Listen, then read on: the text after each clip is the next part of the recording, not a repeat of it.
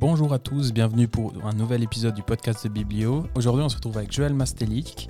On va parler d'innovation ouverte et comment ouvrir les barrières des entreprises. Tout un programme, je me réjouis.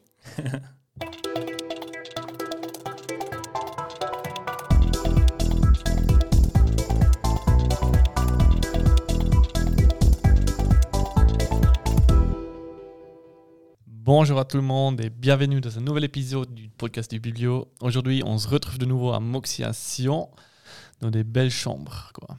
Ouais, C'est un cadre idéal pour faire un podcast et on est accompagné d'une invitée de marque, Joël Mastelic. Est-ce que tu peux te présenter à nos auditeurs? Oui, alors euh, je suis professeure à la HES de Sierre et je travaille dans l'Institut Entrepreneuriat et Management. On travaille dans le domaine du management de l'énergie et on fait beaucoup de projets de recherche. Ça, c'est pour la partie académique, mais je suis aussi présidente d'une association qui s'appelle l'Energy Living Lab. Et dans cette association, on fait plutôt euh, de l'accompagnement à la transition énergétique avec les acteurs du changement. On les aide, on met à disposition des moyens pour pouvoir les soutenir de, dans la transition énergétique. Ok. Petit disclaimer, euh, je travaille dans l'équipe à Joël, je fais partie de son équipe, euh, l'Energy Living Lab à la HESSO. Avec beaucoup de plaisir. avec beaucoup de plaisir et puis on fait des projets qui sont vraiment cool. Toujours autour de l'open innovation. Donc euh, c'est ça qui est assez intéressant aussi. Donc, deux experts ici aujourd'hui. Une experte et puis deux intervieweurs. ouais, experte. On apprend toujours, c'est ça qui est important. Oui, je pense qu'au fil des années, ça évolue aussi beaucoup. Donc finalement, ce Ouais. champ de l'innovation ouverte, euh, c'est pas quelque chose qui est statique. Et puis, on peut apprendre tous les jours dans les différents projets qu'on mène. Mhm. Ah, ça c'est sûr que l'évolution, on, on la voit souvent dans les podcasts. euh, Mm. les sujets qu'on a abordés il y a une année et demie, c'est quasiment déjà obsolète, ça va vite, ça Ah. avance vite, et puis c'est un peu le dans le monde dans lequel on évolue, c'est le monde complexe. Euh, L'open innovation, peut-être un petit point là-dessus avant de, de partir plus spécifiquement sur certains points. Euh, C'était intéressant quand, j'ai lu un petit peu sur le sujet de l'histoire de l'open innovation, qui apparaît qui est apparu à peu près dans les années 60, euh, surtout dans le domaine de l'informatique, avec l'apparition des open source. Et c'est là qu'on a vu qu'il y avait des contributeurs externes, donc des flux de connaissances qui arrivaient externes, qui ont permis à faire des débugger, par exemple des, des, des sites web, etc., travailler sur justement des systèmes informatiques. Et c'était vraiment des externes passionnés par ça qui faisaient. Et puis, euh, élément intéressant, il y a le premier jeu vidéo, euh, Space Work, Spa- Ouais. ouais, Space War. World, qui est apparu via un programme open source et des passionnés qui ont travaillé dessus. Donc c'est assez intéressant de voir que c'est euh, dans les mœurs depuis de nombreuses années. Ça a apparu dans le domaine de l'informatique un petit peu, mais euh, ça reste un sujet d'actualité et encore plus d'actualité. On l'a vu dans notre dernier podcast, Robin, Mm. sur les tendances 2022 avec la compétition et justement ces gros challenges qui vont euh, arriver sur, euh, sur le monde et qui sont déjà là sur le monde avec euh, le challenge au niveau de l'éducation, comment on réadapte l'éducation, etc. Mais aussi au niveau euh, climatique, donc avec l'urgence l'urgence mondiale au niveau du, du réchauffement climatique. Donc c'est un peu dans le domaine qu'on est. et on a Joël pour nous en parler. Peut-être tu veux nous donner un petit... On peut donner une petite définition du, de l'open innovation? Et après, on peut chacun échanger un peu dessus sur euh, ce que ça représente. Donc là, j'ai pris une définition de Monsieur Chesbourg. Donc il y a un peu le... Le pop euh, de l'innovation Ouais. ouverte. C'est la personne qui est un peu euh, reconnue sur le sujet et qui a fait beaucoup de travaux là-dessus. Euh, tu vas aussi hein, nous en parler un peu plus en détail.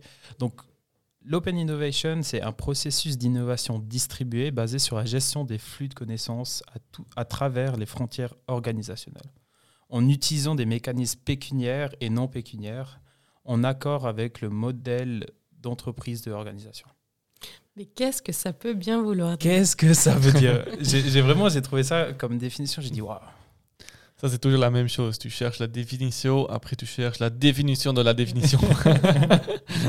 Donc aide-nous un petit peu, Joël, qu'est-ce que c'est euh, que cette définition de l'open innovation de ton point de vue?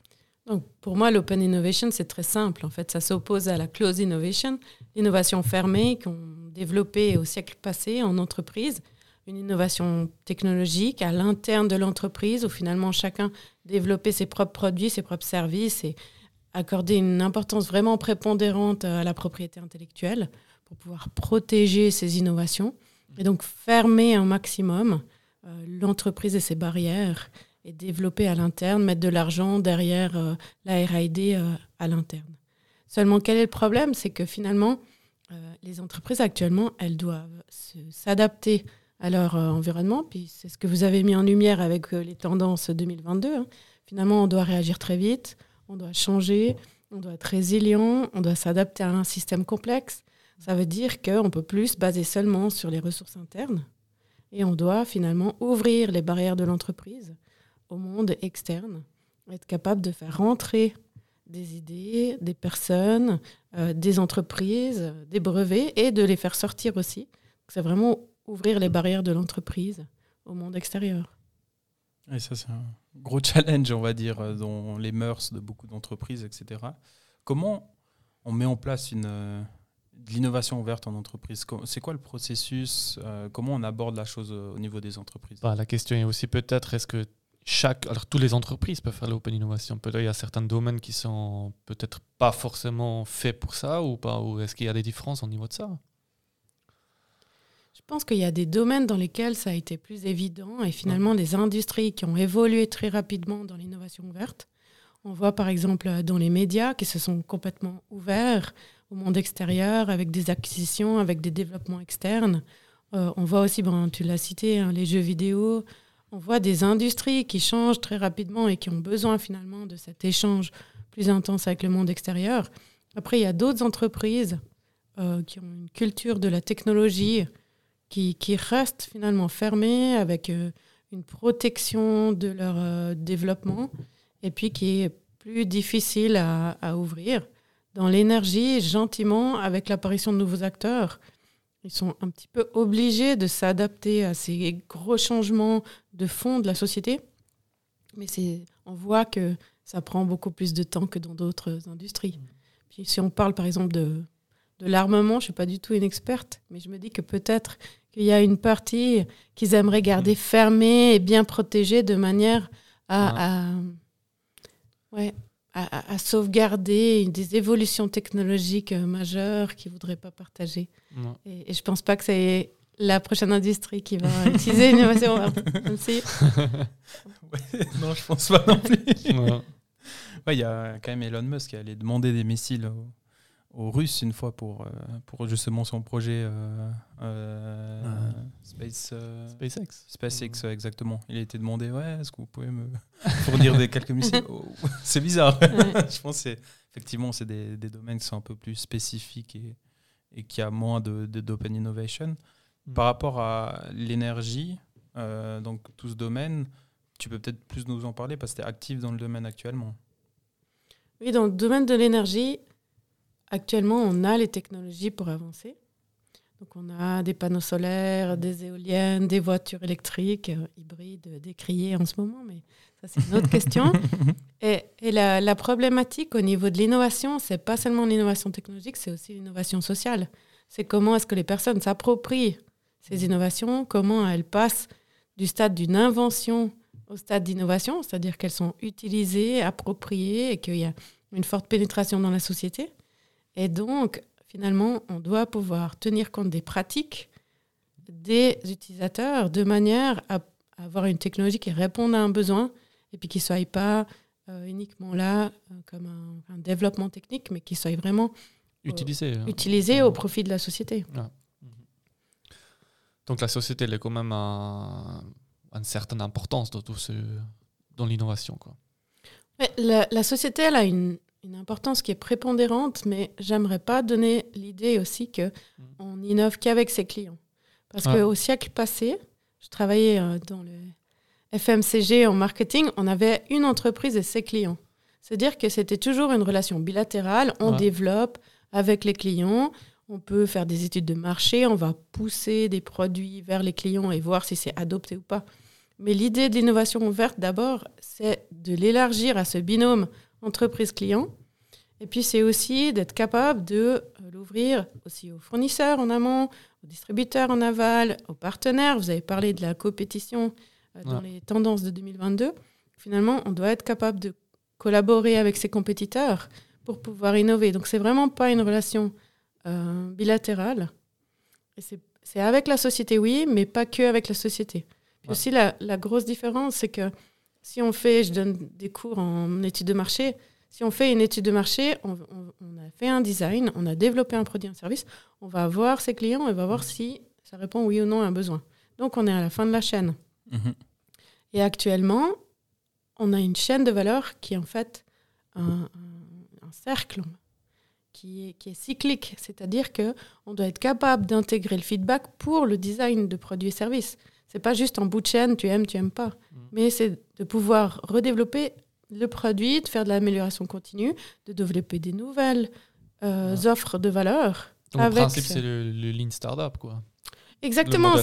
Design ça, ça m'a. si t'as expliqué ça, ça m'a rappelé ça. Le, MVP, euh, par exemple. Exactement. en fait, tout est lié. On a des, des mots-clés qu'on utilise et puis qui finalement sont adoptés mm. euh, en fonction des différentes disciplines avec des différents mots-clés. Mm-hmm. Mais c'est de tout la même chose. C'est-à-dire que le design thinking, on va parler d'un problème vers la solution. On va vouloir aller de, de, la théorie vers le terrain et faire des allers-retours de manière à être capable d'apprendre de, ses erreurs. Euh, et puis le, le, lean, effectivement aussi, on a vraiment des boucles de rétroaction. C'est plus une chaîne de valeur comme on l'a vu avec Porter, mais vraiment que finalement, on, doit être capable d'apprendre de, des processus qu'on met en place et des processus d'innovation. Ils sont vraiment pas du tout linéaires. On parle d'open innovation, c'est quand même dur à mettre en place. Euh, pas tout le monde est ouvert à ça. Il faut beaucoup de formation, j'ai l'impression, pour ça. Est-ce qu'il y a quand même des éléments qui ne sont pas encore assez développés dans le domaine de l'open innovation pour vraiment pouvoir euh, implémenter ça dans les organisations assez, pas facilement, mais plus, ouais, de manière plus concrète? Pour moi, ce qui est vraiment important, c'est la culture d'entreprise. C'est-à-dire, est-ce que l'entreprise a vraiment envie d'évoluer et d'ouvrir les barrières? Euh, On a des entreprises qui viennent vers notre institut et qui nous demandent du soutien pour innover. Les outils, il y en a une pléthore d'outils qu'on a cité avant euh, dans mhm. différents domaines. Mais ce qui est vraiment important, c'est comment on fait pour faire changer la culture d'une entreprise. Et ça passe souvent par quelques individus qui ont entendu parler d'innovation ouverte, euh, qui pratiquent peut-être le design thinking ou qui ont entendu parler de Living Lab, et finalement qui vont transformer de l'intérieur leurs entreprises, et puis qui sont des vrais euh, intrapreneurs finalement, qui vont être capables de faire évoluer la culture de l'entreprise vers plus d'ouverture. Parce que si on imagine une entreprise fermée, avec des barrières très importantes au niveau IP, mhm. comme on a travaillé avec le, Centre européen euh, de la recherche, ils ont vraiment des vraies barrières à l'entrée, avec des gardes pour euh, surveiller les entrées. Finalement, c'est très difficile de l'extérieur de venir dire Ah, maintenant, ouvrez les barrières, euh, collaborez avec l'extérieur. Donc, souvent, c'est une personne à l'interne qui est capable de euh, faire évoluer la culture d'entreprise vers plus d'ouverture. Mmh. C'est des structures assez grandes, c'est souvent qui sont tellement des, au niveau des sécurités, tout ça. Quoi. Donc c'est plutôt des grandes structures euh, où ça prend du temps pour bouger. On a parlé ça avec deux, trois podcasts. C'est le changement ou si on veut faire un changement à l'interne ou tout ça, c'est souvent des grandes structures qui ont la peine justement de faire assez vite, rapidement le changement. Quoi. un petit PME qui peut dire demain, aujourd'hui, on change ou on fait comme ça.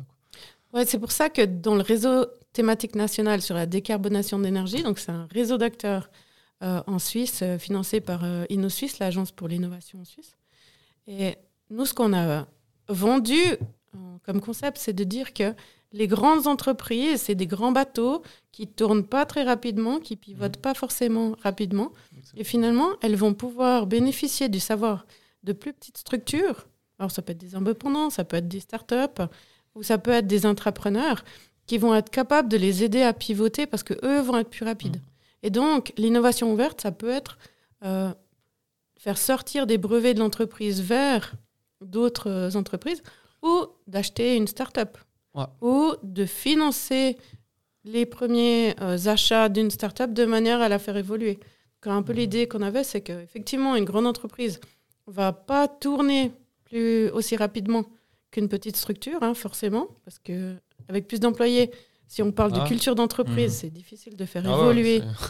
mais mais de, de céder de, de, plus petites structures et d'ouvrir les barrières permet de, de, faire ce pivot. Donc rentrer dans la collaboration aussi avec ces petits PME ou startups. Exactement.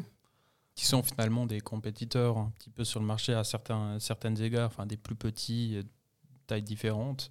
Mais effectivement, peut-être c'est des parts du marché qui peuvent euh, se battre et s'ils collaborent ensemble, on peut aller euh, répondre à des plus gros défis ensemble, je pense. Je pense que c'est complètement dans la société complexe comme on la connaît, avec des grands changements et des transitions, comme la transition énergétique.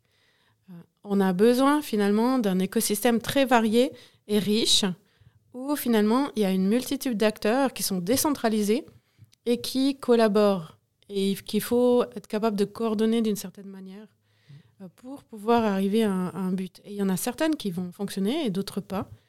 Et, euh, par exemple, euh, le Climate Kick, qui est une organisation européenne qui soutient finalement les initiatives pour la transition, ce qu'ils disent, c'est que on doit être capable de soutenir en fait tout un tas d'initiatives, puisqu'il n'y en a aucune d'elles qui, toute seule, va être capable de répondre au challenge.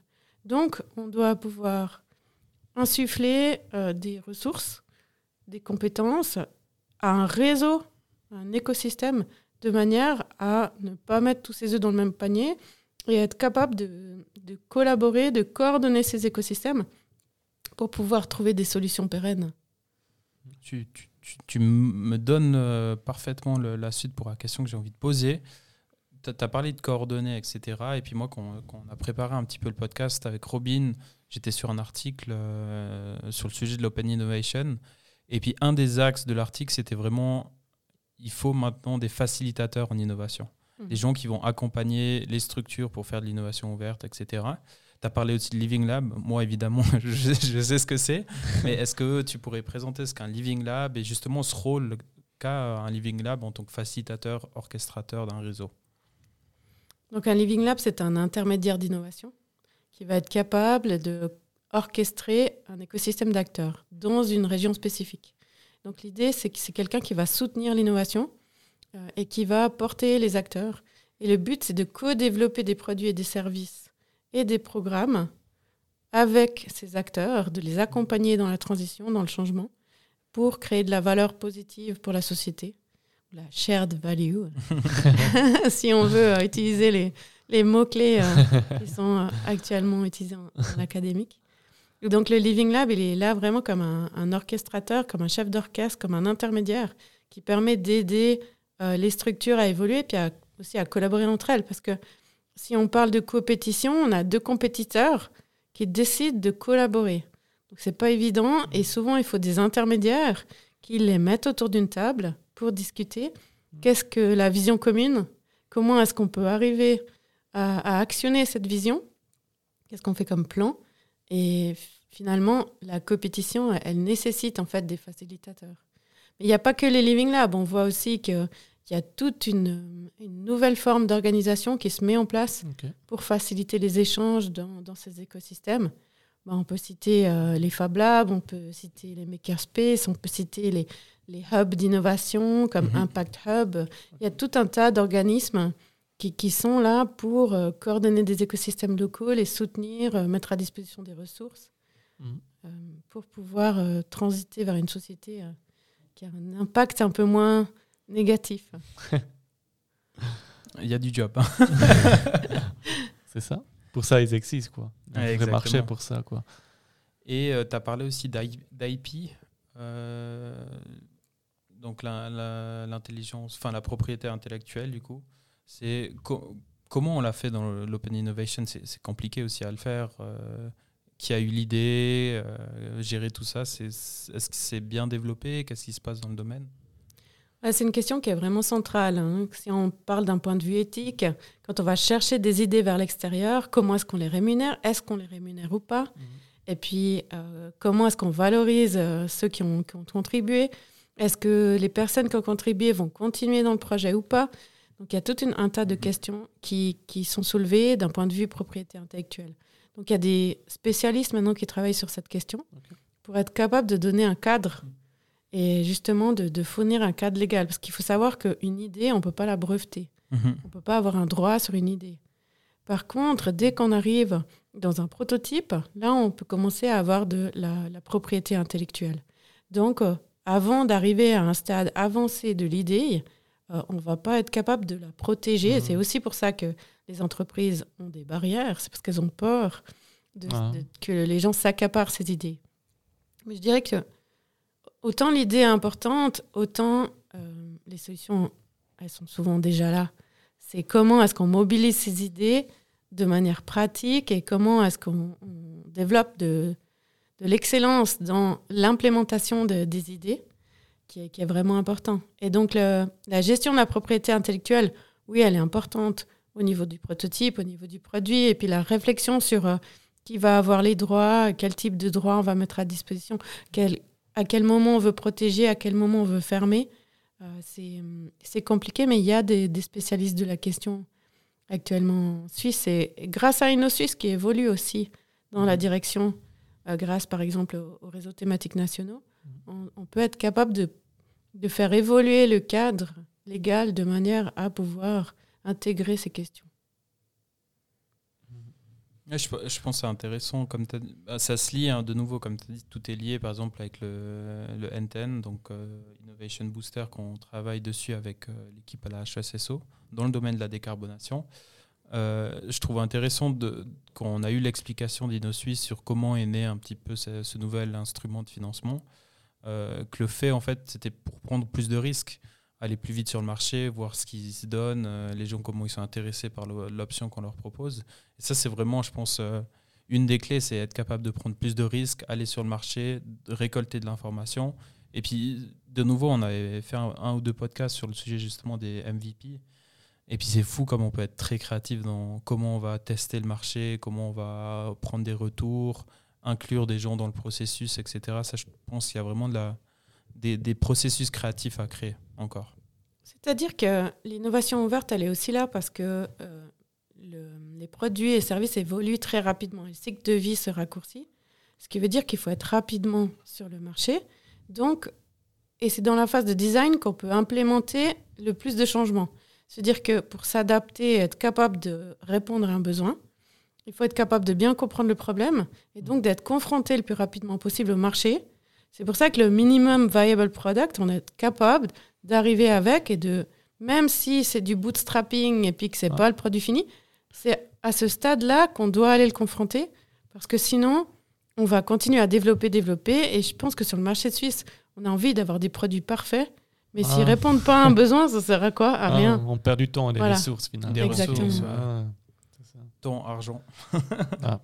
Et puis connaissance aussi, donc motivation, etc. Mm. Ok, est-ce que tu as d'autres éléments à apporter, Robin? Mm, Non. Et toi, de ton côté, bon. Joël, tu as des éléments que tu veux mettre en avant dans le podcast euh, Peut-être euh, l'Energy Living Lab Association ou autre chose? Oui, pour revenir à l'Energy Living Lab Association, ce que je trouve important, c'est tous les éléments qu'on a mentionnés, donc d'ouvrir les barrières, d'être capable d'intégrer les acteurs, mais c'est aussi d'intégrer les points de vue des autres dans notre développement. Et donc de changer l'écosystème, euh, selon Ah. euh, le concept de, nos collègues de, Saint-Étienne. de la Ouais. cité du design, je rends à César ce qui est à César. C'est que si on a trop d'ego sur notre, so- sur notre euh, solution, Ouais. on va pas être capable de ouvrir aux perspectives des autres et puis de changer euh, Mhm. dans le stade de design. Donc, C'est vraiment très important d'être capable en fait d'avoir cette position basse comme en, en- en coaching, en facilitation, pour pouvoir s'ouvrir aux, aux idées extérieures. Parce que Chesbro, il le dit très bien, le not invented here syndrome, ça n'a pas été inventé ici, donc c'est nul. Donc nous, on n'en veut pas, on a déjà testé, Ah. ça marche pas. C'est vraiment très important d'intégrer les perspectives des autres acteurs et pas seulement des clients finaux, mais de tout un, un écosystème d'acteurs et de ne pas avoir trop d'ego finalement et, et de ne pas tomber am- amoureux de, de sa solution. hein. En tant que marketeur, Mhm. souvent ça arrive. Mhm. On tombe amoureux de sa solution et de son Ouais. produit et puis on veut pas en changer. Et finalement, c'est ça qui va tuer le- les évolutions et l'ouverture. Mm. Ouais, c'est intéressant. Je pense que c'est pertinent. Puis ça, ça va justement dans les tendances de demain et surtout des gros challenges qu'on va affronter. Je pense que c'est- pertinent de, parler d'open innovation. J'ai l'impression aussi que c'est des thématiques qui sont, en tout cas, nous, euh, quand on sort de la team académique, sont déjà un petit peu abordées avec euh, le design thinking, etc. Mais je pense que l'aspect qui, qui est clé dans, dans l'open innovation, c'est vraiment inclure aussi d'autres parties prenantes euh, que, que le client final. Et ça, je pense, c'est une notion qui est assez pertinente parce que même quand on parle souvent de MVP, etc., on parle, OK, je vais aller voir mon client, il va me donner un feedback. Mais si on se dit que je vais aussi aller voir mon partenaire, euh, mon fournisseur, et je lui montre le MVP, il pourra me donner des feedbacks sur euh, comment on fait la supply chain, quel élément on peut changer, etc. Donc je pense que c'est là qu'il y a une vraie valeur dans l'open innovation, c'est inclure et être prêt à inclure d'autres personnes, d'autres points de vue dans son, son, business et dans son organisation. Ouais, je vais donner un exemple concret. J'ai des valeurs pro-environnementales, je veux réduire euh, mon, mon, impact avec mes déchets. Mmh. Et euh, j'ai acheté un produit dans une grande chaîne de distribution euh, qui remplace les gels douche. Où finalement, on a un contenant où on peut finalement mélanger une poudre avec de l'eau pour mmh. pouvoir fabriquer son propre produit de douche et puis finalement ne pas avoir euh, besoin de chaque fois jeter la bouteille, faire des déchets plastiques, etc. Moi, en tant que client final, je l'ai acheté, mais il a fallu un distributeur qui le mette en magasin, qui doit être convaincu. Sinon, il va jamais être distribué euh, avec des proportions qui soient suffisantes. Il y a dû avoir des, des, fournisseurs qui ont dû évoluer dans leur manière de produire euh, des, des, solutions, des matières premières pour pouvoir faire ce genre de produit d'y avoir un contexte légal qui fait que ça peut être euh, accepté. Et, finalement, si tout ça réunit, ça doit satisfaire le client, mais il faut aussi que ça fonctionne avec des fournisseurs, avec une chaîne de distribution, avec un contexte légal, avec des, règlements, etc.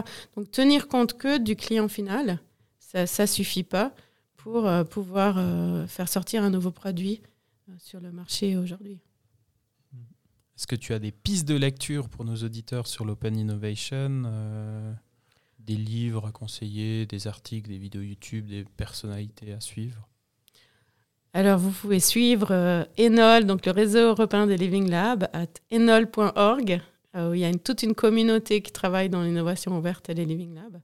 Sinon, les références, c'est bien sûr Henri Chesbro, avec tous ses articles sur l'innovation ouverte, mais aussi Phoning Impel, qui travaille sur les lead users, euh, au niveau de. Voilà, il y, a plein d'autres euh, lectures en parallèle. Je pense que c'est un peu euh, infini aujourd'hui, ces questions.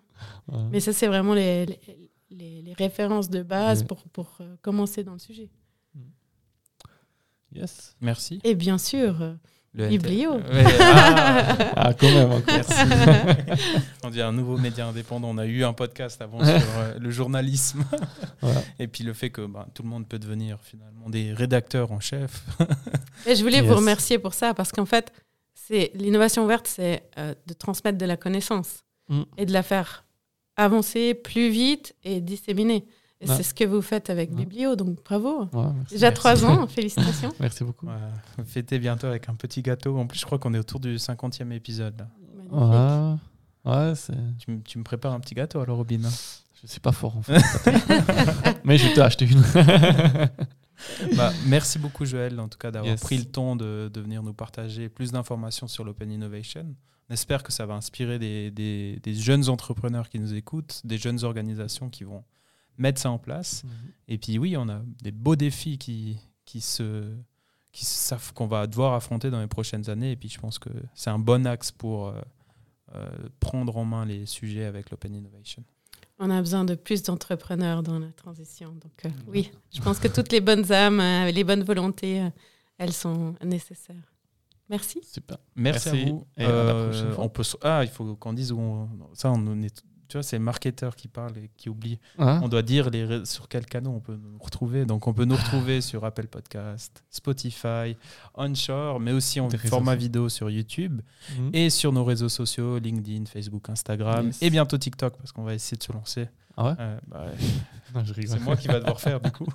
mais merci à tous et bien sûr, merci aux Moxiations de nous accueillir euh, pour euh, cette série de podcasts. Merci beaucoup. Yes, merci et à la prochaine fois quoi. Ciao, ciao. ciao, ciao. À bientôt.